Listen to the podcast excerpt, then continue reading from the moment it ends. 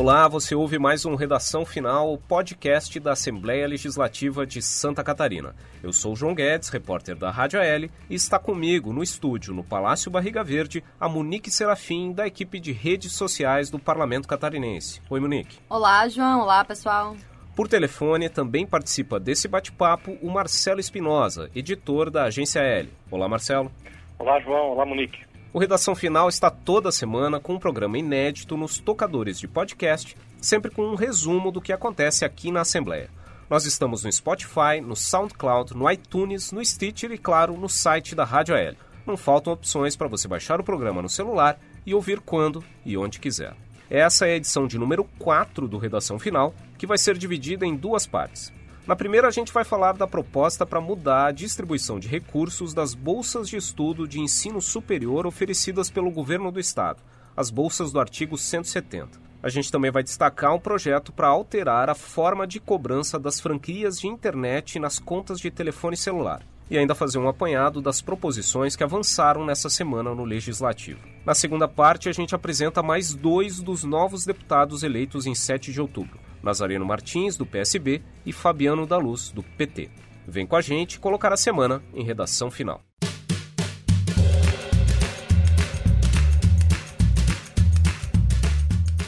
Uma discussão que ganhou força nos últimos dias no parlamento diz respeito a uma proposta para mudar a distribuição de recursos das bolsas de estudo de ensino superior pagas pelo governo do estado. É a PEC número 5 de 2017, que é de autoria do suplente de deputado Dóia Guglielmi do PSDB. Essa PEC, ela é do deputado Dóia Guglielmi, que está como suplente nesse, nessa atual legislatura, mas é, exerceu o mandato e, enquanto exerceu o mandato no ano passado, ele apresentou essa PEC e ela também é assinada por outros parlamentares. São quase 20 parlamentares que assinam essa proposta de emenda à Constituição. Qual é a proposta, enfim? É, atualmente, os recursos do artigo 170, que são aquelas bolsas de estudo que o, o governo do estado dá para estudantes é, catarinenses, é, atualmente 90% desses recursos vão para bolsas em universidades comunitárias. São aquelas universidades ligadas ao sistema CAF. Geralmente são entidades que são criadas por lei municipal e que não têm fins lucrativos. E 10% é, vão para universidades particulares, que têm fins lucrativos. Qual é a proposta que o deputado Dói apresenta nessa PEC. Ele acha que essa divisão tem que ser meio a meio, ou seja, 50% dos recursos do artigo 170 das bolsas tem que ir para as universidades comunitárias do sistema CAF e outros 50% para universidades particulares catarinenses. Isso seria feito de forma progressiva, ano a ano, até atingir aí essa paridade de recursos. Quem eventualmente é a favor entende que isso tornaria ainda mais democrático o acesso aos recursos. Quem é contra entende que universidades particulares não deveriam receber recursos públicos, caberia apenas a essas universidades, sem fins lucrativos, receber esses recursos que vêm direto para o cofre do Estado. É, a discussão em relação a essa possibilidade de ampliar os recursos destinados às universidades privadas tem muito a ver com o caráter dessas instituições, como estava falando o Marcelo. As instituições comunitárias são criadas por lei municipal, não têm fins lucrativos e elas alegam que isso, esse caráter dá legitimidade para elas receberem esses recursos, que são recursos públicos, já que, por exemplo, caso uma instituição dessas venha a falir, o patrimônio, em tese, fica com a prefeitura. E no caso de uma entidade de ensino privada, parte desse dinheiro repassado pelo Estado para o pagamento das bolsas é convertido em lucro para os sócios proprietários da universidade, o que as universidades comunitárias entendem que não seria correto destinar um dinheiro público dessa maneira. A Assembleia Legislativa, desde a semana passada, vem realizando audiências públicas para discutir essa proposta. Na semana passada foi realizada uma audiência pública em Joinville, no dia 7 de novembro, que foi no auditório da reitoria da Univille. E nessa semana, no dia 12 de novembro, foi realizada uma audiência em Chapecó, no auditório da Uno Chapecó. Eu estive na audiência pública realizada em Chapecó nessa segunda-feira, onde a maioria, a grande maioria dos alunos era contrária à PEC. São alunos, como uh, o evento foi realizado dentro da Uno Chapecó, os alunos todos uh, estudantes de uma instituição comunitária, que é o caso da Uno Chapecó, a grande maioria se manifestou contrária a, a essa mudança, a essa alteração, que no entendimento dos alunos poderia reduzir o número de bolsas disponíveis para alunos dessas instituições, como é o caso da UNO Chapecó. É o que disse, ele conversou comigo lá na audiência, o presidente do Diretório Central dos Estudantes da UNO Chapecó, Christian Hauser. Vamos ver o que, que, ele disse. A minha preocupação e de todos os estudantes é que a gente mantenha no mínimo esse valor que é repassado e não seja passado isso para as instituições privadas. Porque a permanência do, do acadêmico dentro da instituição, muitos dependem do artigo 170. É, pessoas que de baixa renda, que ocupam, uh, usam, estudam na nossa universidade, então é, é fundamental para que eles fiquem, permaneçam, né? E é uma preocupação de todos que tenham acesso a uma boa educação com esse auxílio do, do artigo 170 da Bolsa. Essa foi a palavra do Christian Hauser, o presidente do Diretório Central de Estudantes, o DCE, da UNO Chapecó. Ele reproduz essa preocupação de que eventualmente poderia haver uma redução nas bolsas disponíveis por lá. E a audiência pública foi encerrada, tendo como principal encaminhamento a rejeição por parte da maioria dos presentes em relação a essa proposta de emenda à Constituição. Quem fala mais sobre isso é a deputada Luciane Carminati, do PT, presidente da Comissão de Educação da Assembleia, que comandou a audiência pública. É adesão unânime em relação à rejeição e ao arquivamento desta proposta de emenda à Constituição, que quer retirar bolsa de estudo das universidades comunitárias por unanimidade e também a importância de reforçar, nesse sentido, o caráter comunitário, que é justamente o debate do que é uma universidade privada e uma universidade comunitária. Essa audiência pública, como ela tinha predominantemente a presença de alunos da UNO Chapecó e também do reitor da UNO Chapecó, ela não, não acabou proporcionando um debate propriamente considerando o outro lado dos estudantes das universidades privadas. Na audiência pública realizada em Joinville, isso aconteceu embora o evento tenha sido realizado na Univille, que é uma entidade, uma entidade comunitária, houve a participação na audiência pública de estudantes de universidades privadas, como a Unisociesc e a Faculdade Senec. Nesses eventos, os alunos das universidades privadas trouxeram um outro ponto de vista em relação a essa questão. Já que essa bolsa é paga para estudantes com carentes ou estudantes com baixa renda, eles entendem que o estudante de baixa renda da universidade privada ele não tem menos direitos que o estudante de baixa renda da universidade comunitária.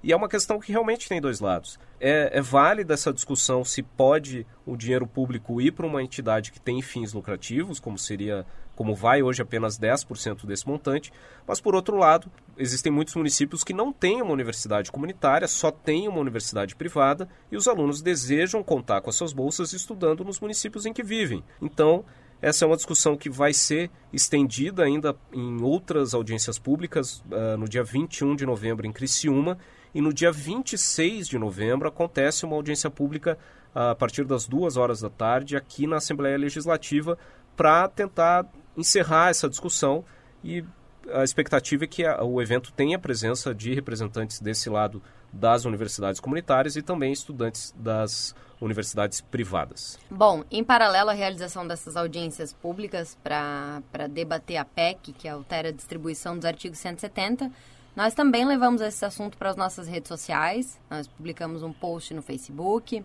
mandamos para os nossos contatos do WhatsApp e nós abrimos uma enquete no Instagram, que até o momento, agora quando a gente está gravando, quarta-feira à tarde, uh, ah, 54% das pessoas que se manifestaram na nossa enquete são a favor das universidades privadas, de ampliar o percentual das universidades privadas para receber essas bolsas de estudo e pesquisas e o restante uh, em manter as coisas como estão, que é 90% dos recursos para universidades comunitárias. E nos comentários, algumas pessoas estão elogiando que seria uma questão de justiça, com as universidades privadas, que hoje em dia, numericamente, são superiores às, às comunitárias. Existem mais universidades privadas do que comunitárias em Santa Catarina. E, por outro lado, alunos da, das universidades comunitárias é, levantam a questão de que muitos alunos poderiam ser prejudicados, muitos alunos que já recebem bolsas nessa, nessas universidades poderiam ser prejudicados e perder suas bolsas. O que tem se colocado, e que inclusive foi comentado no nosso Facebook, seria uma decisão meio salomônica. Ao invés de aumentar o percentual das privadas e diminuir o percentual das universidades comunitárias, uh, se sugere que se aumente o valor é, investido nas bolsas, se aumente o bolo.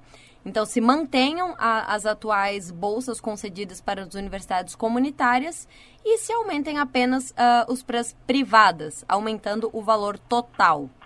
São, são esses os comentários que a gente tem recebido nas nossas redes sociais, a repercussão que está tendo. Para se ter uma ideia do impacto dessa questão, uh, só em 2017 foram pagas mais de 19.200 bolsas com investimento superior a 55 milhões de reais.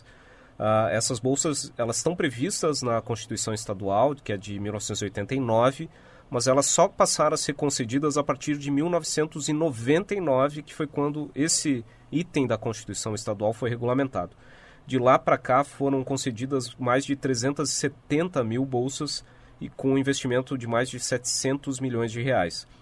Outra cobrança que vem sendo feita pelos parlamentares, e é uma questão que foi colocada pela deputada Luciane Carminati, que é presidente da Comissão de Educação da Assembleia, é que o Estado não estaria cumprindo, não estaria repassando para essas bolsas todo o valor previsto na, na, legislação. Ela apresenta números do Tribunal de Contas que indicam que no, em 2017, por exemplo, o Estado deveria ter empregado 230 milhões de reais para essa finalidade, mas destinou apenas um terço disso para esse fim. É importante destacar que o deputado Darcy de Matos, que é de Joinville e participou da audiência pública realizada lá, ele afirmou que a proposta será rejeitada na Comissão de Constituição e Justiça, onde ela está no momento, e que esse seria o posicionamento dos parlamentares nesse momento.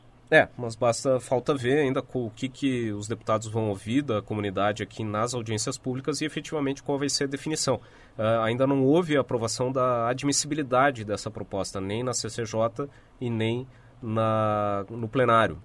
E no caso de uma proposta de emenda à Constituição, é preciso votar primeiro a admissibilidade para saber se é juridicamente viável fazer essa alteração na Constituição e depois de aprovada a admissibilidade, os deputados avaliam se concordam ou não com essa mudança. Uh, João, só para complementar e a gente finalizar esse assunto, é, acho que é importante a gente entender por que, que esse assunto é tão polêmico e por que, ao mesmo tempo, ele é tão importante para Santa Catarina.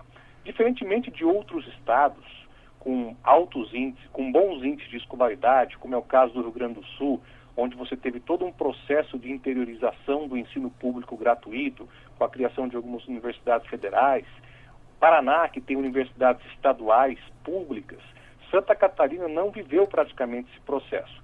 O caminho encontrado foi através da criação dessas universidades comunitárias nos municípios. Praticamente todas as regiões do estado têm ali uma universidade com um viés comunitário com forte atuação. E o estado, já que não podia garantir a estrutura, acabou entrando meio que como um parceiro, oferecendo essas bolsas de estudo possibilitando que os alunos é, carentes aí tivessem acesso a ensino superior de qualidade em suas regiões sem precisar se deslocar para a capital, que é onde durante muito tempo praticamente a gente só teve ensino público é, gratuito em Santa Catarina. Outro destaque da semana aqui na Assembleia Legislativa foi uma proposta para criar uma regra nova para as operadoras de telefonia celular. Bom, basicamente o, pro, o objetivo desse projeto do deputado João Min é o seguinte: se você não consumiu todo o seu pacote de internet no seu celular num mês, esse a sobra desse pacote de internet ficaria para o mês seguinte. Você poderia usar para o mês seguinte, justa, juntamente com um pacote novo que entraria no mês subsequente. Só para dar um exemplo prático, nós estamos em novembro. O, se você não usou toda a sua internet em outubro, o que sobrou dela você poderia usar em novembro, além daquilo que você já usaria normalmente em novembro. Essa proposta, ela é interessante, mas em alguns casos nós já temos isso ocorrendo. É, existem alguns planos mais caros né, de algumas operadoras que elas possibilitam com que havendo sobra no pacote de internet no mês anterior, que você possa usar no mês em que está vigente. É, só que isso geralmente são alguns planos um pouco mais caros, um pouco mais sofisticados. A proposta do deputado é fazer com que isso seja geral, ou seja, todos os planos, independente de ser pós ou pré-pago.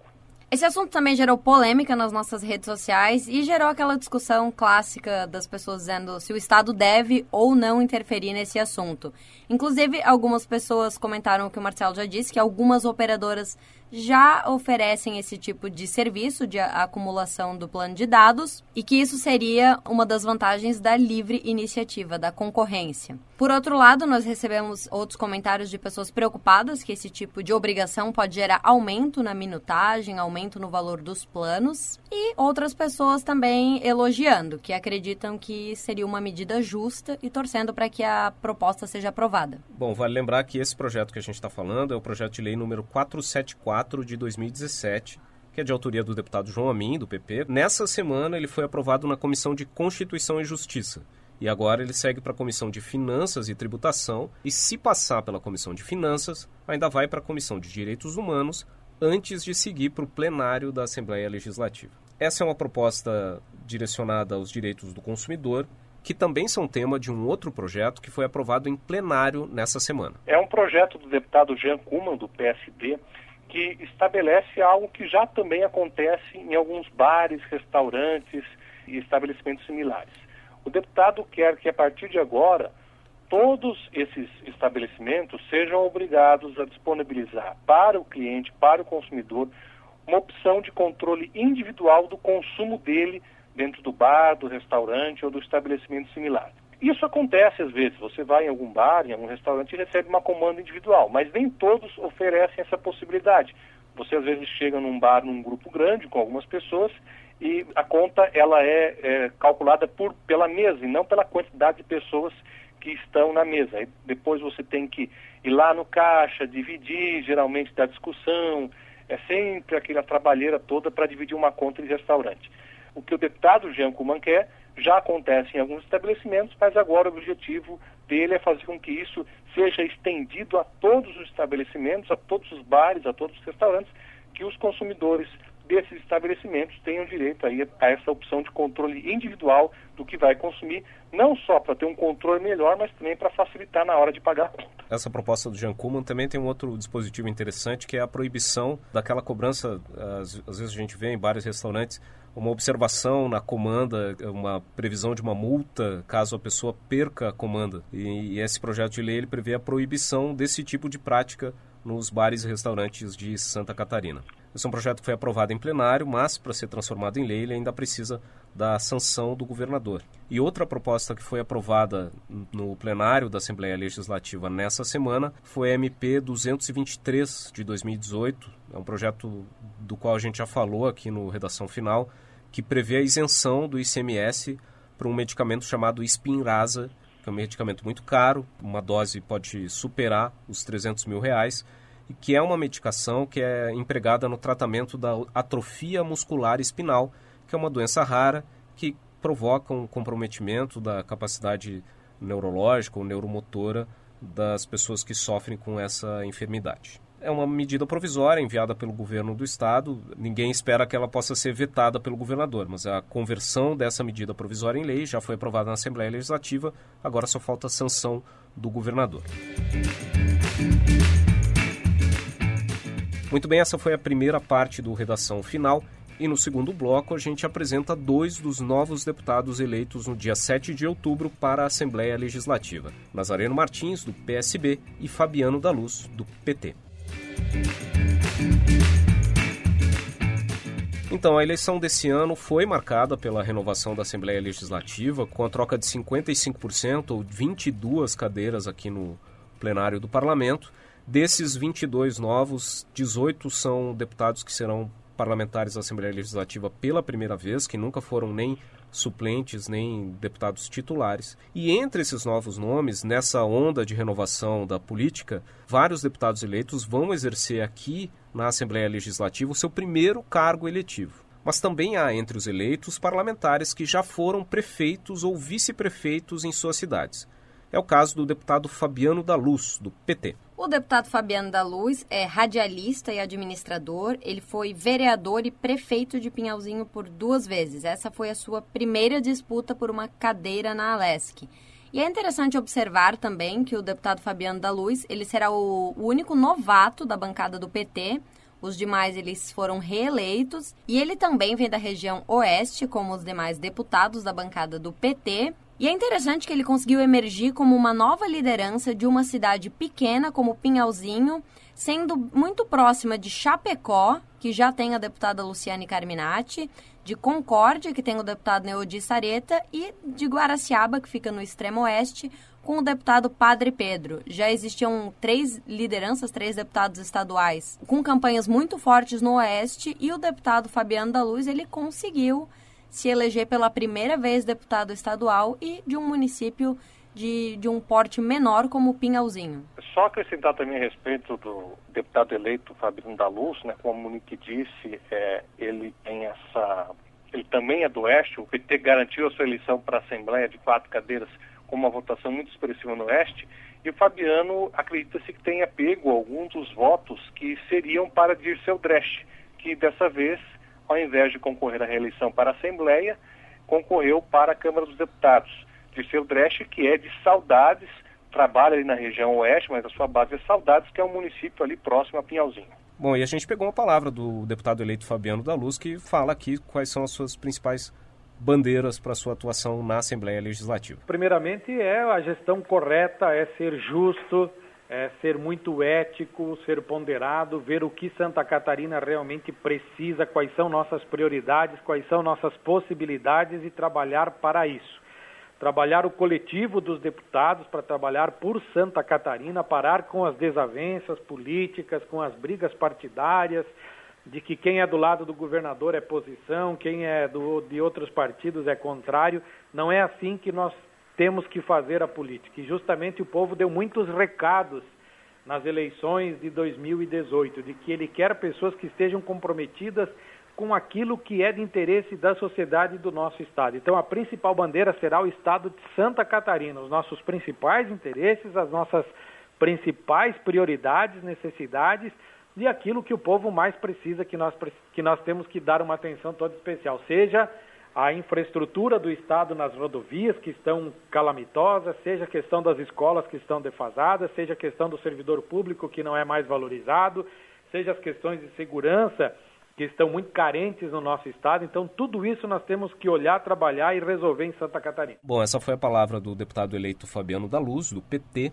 e a bancada de ex-prefeitos e ex-vice-prefeitos também vai ser reforçada no ano que vem por Nazareno Martins, do PSB. Pois é, o Nazareno Martins, embora seja um novato na Assembleia, na política não se pode dizer o mesmo. Ele já foi vereador por seis oportunidades em Palhoça, que é um município da Grande Florianópolis, já foi vice-prefeito do município, já ocupou mais de uma secretaria municipal, que eu me lembro aqui a Secretaria de Obras e a Secretaria de Finanças, lá da Prefeitura de Palhoça, e ele que tem como formação profissional o cargo de bancário, também é pai do atual prefeito de Palhoça, Camilo Martins.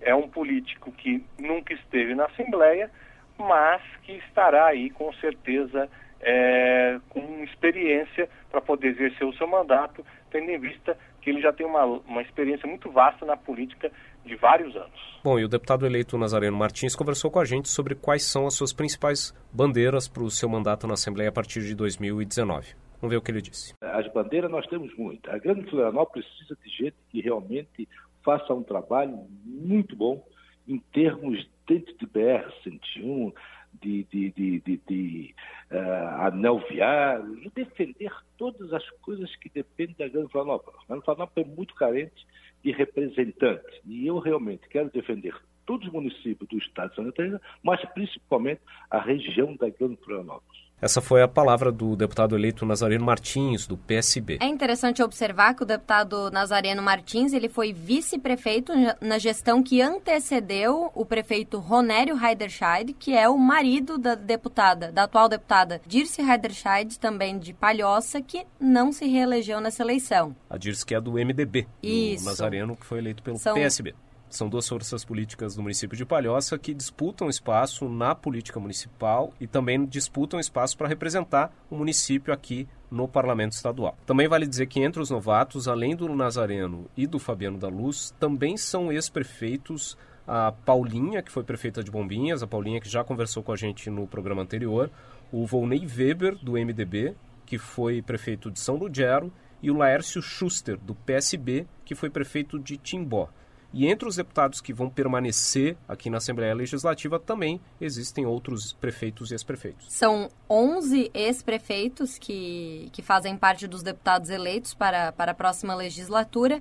E destes 11, se percebe que a maioria deles, quatro são do MDB e três são do PT, que são partidos que têm forte presença no, nos pequenos municípios e forte base política e militância. É, do MDB são, é o Mauro de Nadal, que foi prefeito de Cunha Porã, o Moacir Sopelsa, que foi prefeito de Concórdia, e o Romildo Titon, que foi prefeito de Campos Novos. E do PT, como nós falamos, o padre Pedro Baldiceira, que foi prefeito de Guaraciaba, e o Neudi Sareta, que foi prefeito de Concórdia. Essa bancada de ex-prefeitos também tem o Milton Obos, do PSD, que foi reeleito, que foi prefeito de Rio do Sul, e o José Milton Schaefer, do PP, também reeleito, que foi prefeito de Sombrio. E ainda temos o João Amin, do PP, que foi vice-prefeito de Florianópolis. E a gente não pode esquecer também que o atual presidente da Assembleia, o deputado Silvio Dreve, foi prefeito de São Bento do Sul por duas ocasiões.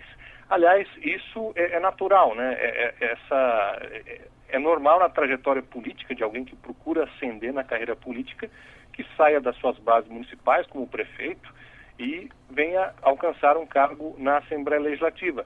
Temos casos aí também de vereadores que, no exercício do mandato de vereador, são eleitos para a Assembleia Legislativa. Isso é relativamente comum.